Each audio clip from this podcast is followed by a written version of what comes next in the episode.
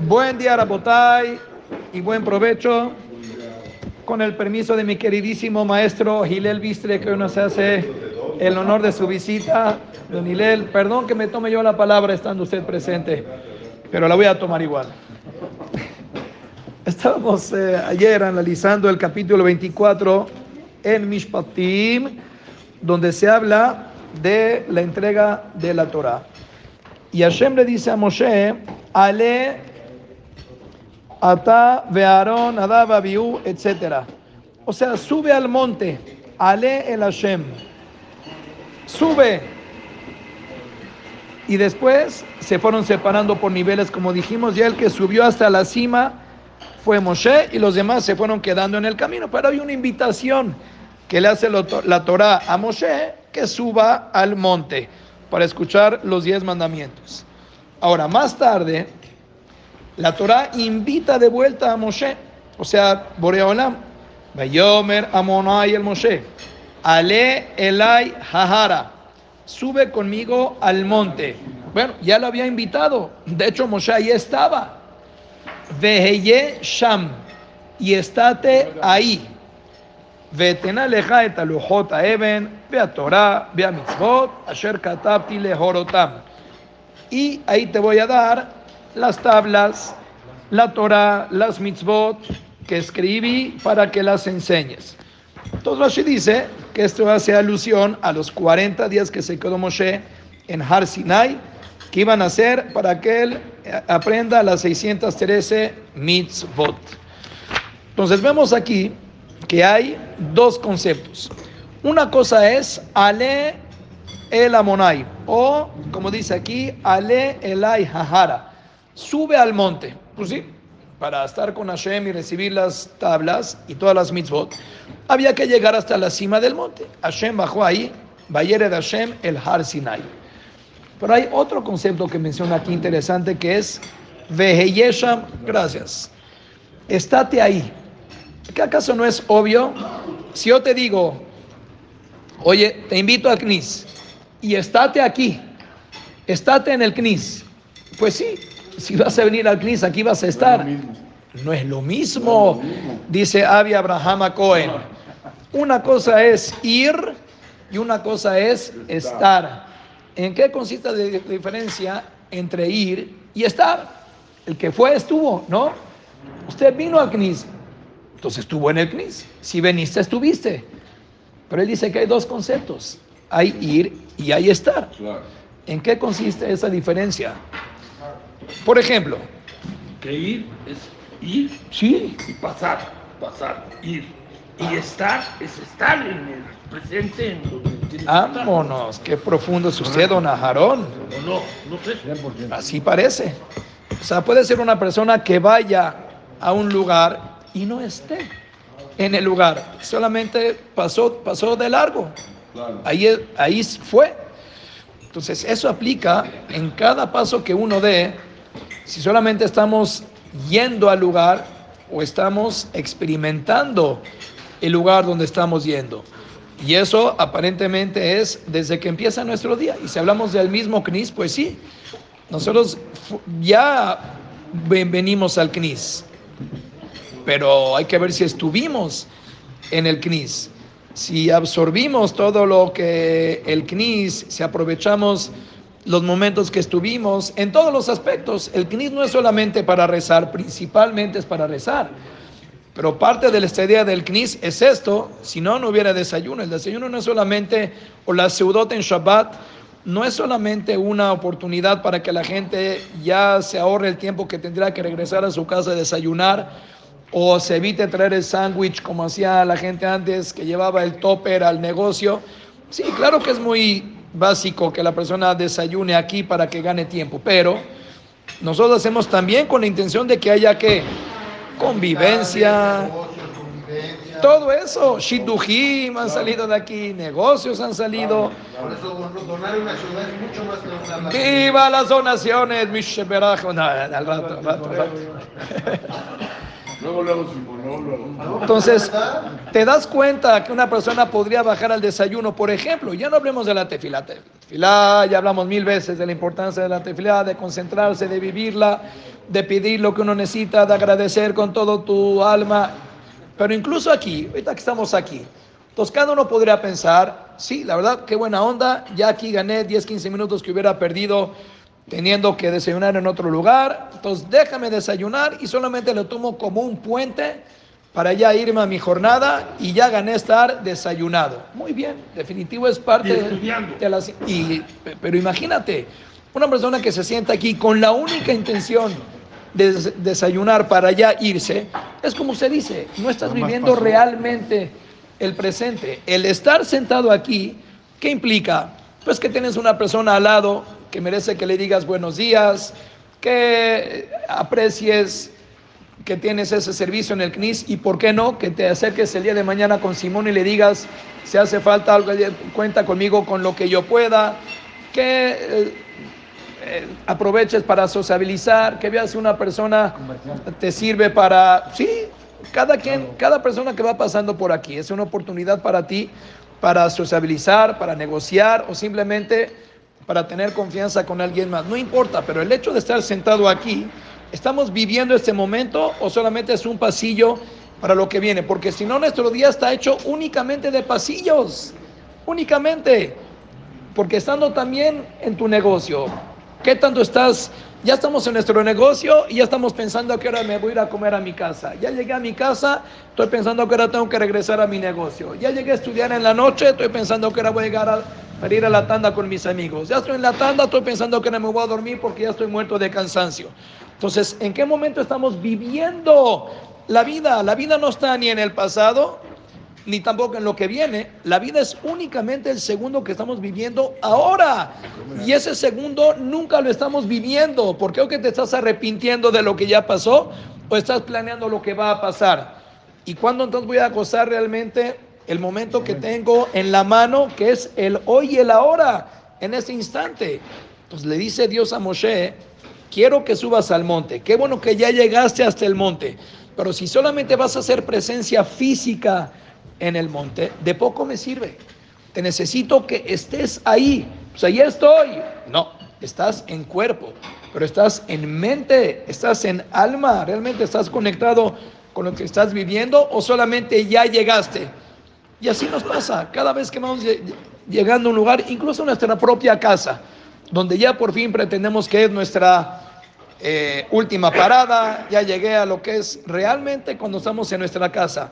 ¿Para qué es la mezuzá que ponemos en la casa? Bueno, obviamente para Shemirá, eso es lo que pone Brolam como policía, como guarura de tu casa, para que ahí haya puras cosas buenas, por supuesto.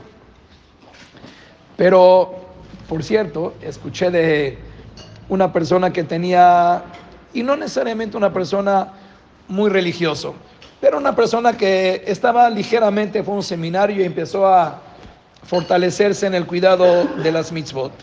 Entonces, poco a poco lo fueron ascendiendo. Él en algún momento como que se cansó de ese trabajo y presentó su renuncia en un elemento tan valioso para este negocio que le dijo la, la dueña del negocio, le dijo, de ninguna manera no aceptamos la, la renuncia, tú dinos cuáles son tus condiciones y te vamos a dar lo que necesites con tal de que continúes. Él dijo, yo dinero no me hace falta, estoy muy bien pagado. Lo único que pido es de que este negocio cierre Shabbat. La tipa le dijo, ¿de dónde saliste? ¿Qué te pasa? Shabbat, no hay manera, tenemos todo un corporativo, ¿cómo le vamos a hacer? Aceptamos tu renuncia, bye bye. El hermano de la dueña del negocio dice, ni por nada, a ti no te vamos a dejar ir. Si lo que implica es las condiciones que tú pones, aceptamos, cerremos el sábado. La compañía tiene una deuda de millones y millones de shekalim ahí en Israel. Y poco a poco avanzó, avanzó, hasta que logró crecer esta persona, la empresa, que la querían comprar en millones de shekalim, de manera que la deuda ya estaba cubierta y ahora había accionistas, todo empezó a caminar. Entonces la persona que quiere comprar la compañía viene y va a inspeccionar la compañía, a ver qué, Ahí vendían, me parece que eran eh, joyas, cosas de mucho valor. Entonces, esta persona que quiere comprar este negocio, dice, mira, lo primero que me interesa saber es qué nivel de cuidado hay aquí. ¿Dónde están todas las cámaras? ¿Cuánta gente está metiendo en la seguridad? ¿Qué sistemas tan modernos tienen? ¿Cómo les haces para que todo esto esté bien, bien supervisado? Este tipo, ya saben cómo son los baletes Shubá cuando están fresquecitos. Él dice, tengo el mejor nivel de seguridad que hay. ¿Cuál es? Mira cómo todo el negocio está. Cada puerta tiene mezuzot. El otro no tenía una gota de espiritualidad Dice, yo entiendo que tus besos, todo qué bonito, yo quiero ver cámaras. Muéstrame que hay un par de cámaras. Pero nosotros tenemos mesuzot. Boreolam es el que nos cuida. Si es así, no me interesa. Uh, los dueños lo querían matar. Dijeron, vamos a sentarnos a ver cómo le hacemos. Tomemos una muestra de cómo este posible comprador tiene su negocio. Bueno, era un emporio, un lugar enorme y de verdad cada metro había algo que estaba ahí, alarmas, un sistema que valían millones y millones, pero valía la pena para toda la mercancía que tenían ahí, que era tan cara y valiosa. Entonces esta persona cuenta que su teshuva verdadera, verdadera fue cuando él vio que a los pocos meses de que visitaron ese lugar, pues aunque no lo crean, entraron, balacearon, asaltaron, saquearon con todas las cámaras que habían ahí, de manera que él demostró, señores, Mesusa, aquí no estamos tan cubiertos, pero mira, cuando Boreolam es socio de tu negocio, puedes tener una seguridad increíble. Pero la emuná y el bitajón es el primer ingrediente para que un negocio camine y esté eh, salvado de todos aquellos peligros que hay en la calle. Pero, ok, ponemos mezuzá en nuestra casa. ¿Cuál es el, mensaje que tiene la mezuzá? Tú llegas y besas la mezuzá. ¿La mezuzá qué te dice cuando tú entras a tu casa? La única parte que tú puedes ver de la mezuzá es el shakai, Shin Dalet Yud. ¿Qué significa el nombre de Hashem que dice Shin Dalet Yud? Shakai, no se puede decir. Muy bien, Shomer de la Tot Israel. Segundo concepto de Shin Dalet Yud, Sha mm, Dai. ¿Qué es Dai? Dai es basta. O sea, el nombre que utilizó Hashem en la creación para que el mar no se haga un tsunami y se quede en su lugar, para que el sol no se expanda y se queme el mundo, es Dai. Hasta ahí llegaste. Todo tiene un límite. El primer mensaje que uno tiene que tomar cuando llegue a su casa, y hoy más que nunca en la época que vivimos, que podemos trabajar mil horas al día y puedes no parar, es que cuando llegas a tu casa, el primer mensaje es, Dai, ya acabó el ciclo. Lo que chambeaste, chambeaste. Las citas que hiciste fueron las que cubriste. Y todo lo que está en tu cabeza, de los pendientes, lo que se logró, lo que tengo que hacer, dai. Ya llegaste a tu casa. ¿Cuánto más vas a seguir maquinando y distrayéndote que estás en el lugar más sagrado?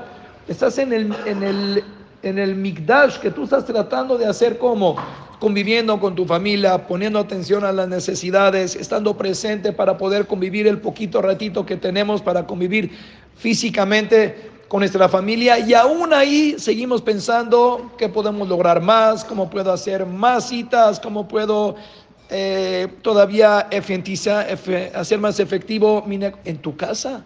¿Ese es el lugar para seguir pensando qué falta hacer para mejorar mi negocio? Sí, porque en el negocio estamos pensando a quién le vas a apostar en el Super Bowl. Estás planeando la reunión de la noche. Estás viendo las noticias.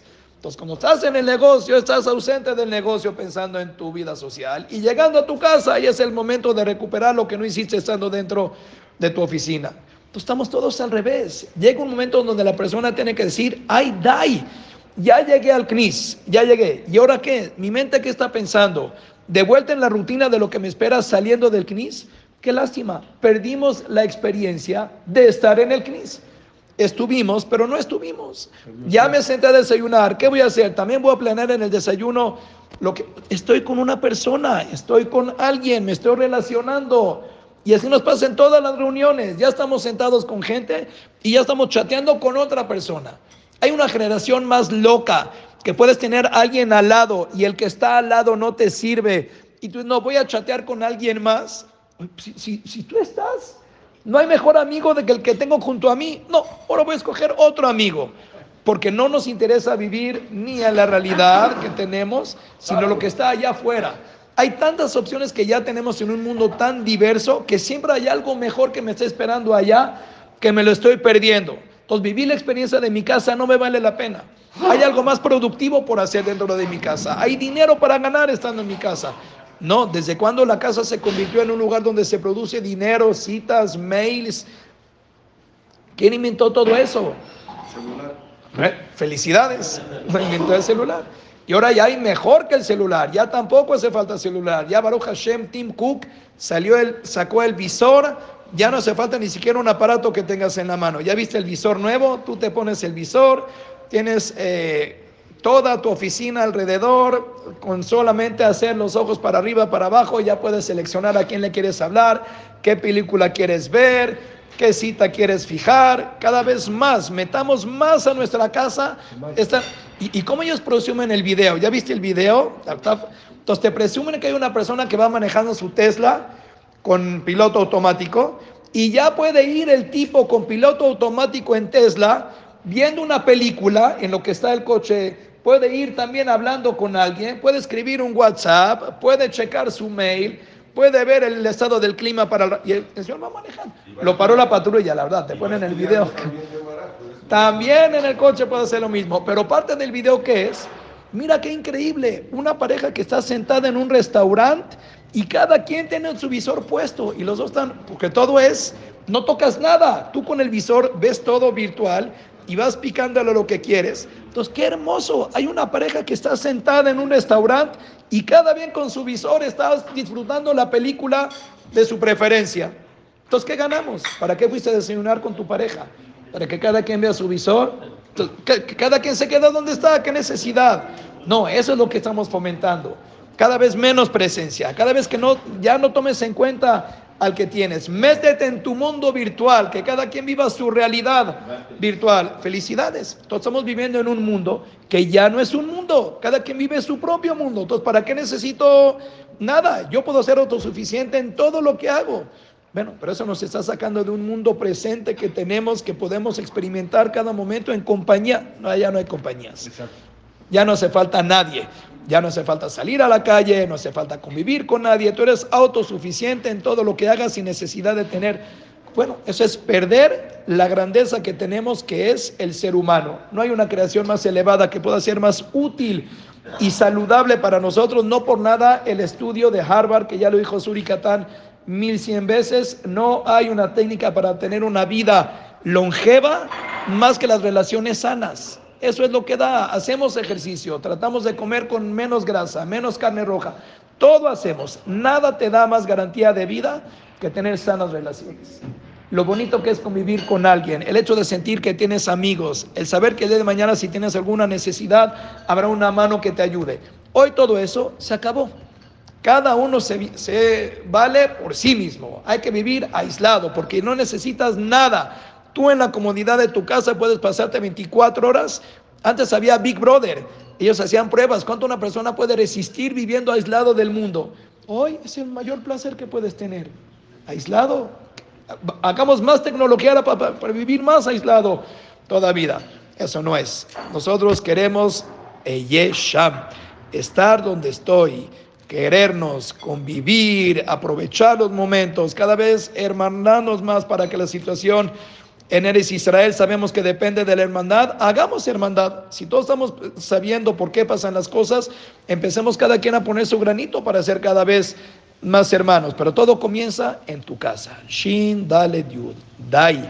Llegaste a tu casa, viniste a comer a casa de tus hijos, te invitaron tus papás en tu propia casa, donde estés. Ya llegaste a un lugar, goza a la gente que tienes al lado, dai, Olvídate de los amigos de acá, olvídate de checar el partido allá, quita de tu mente por un momento si te mandaron un mensaje. No somos, eh, no somos Trump. De verdad, cualquier mensaje que nos mandan, no creo que sea algo de emergencia inmediata que tenemos que atenderlo como para despreciar los que estamos sentados para empezar a a sociabilizar con otros, vamos a, gozarnos el que está enfrente. No hay mejor persona que la que tengo al lado. Esa es la persona que Hashem me puso hoy junto de mí, que podamos aprovechar cada momento y que por medio de eso, cada estadía, cada estación que hagamos, tengamos una experiencia que nos lleve a unirnos con el prójimo, con nuestra familia, con Boreolam, en todos los ámbitos. Amén.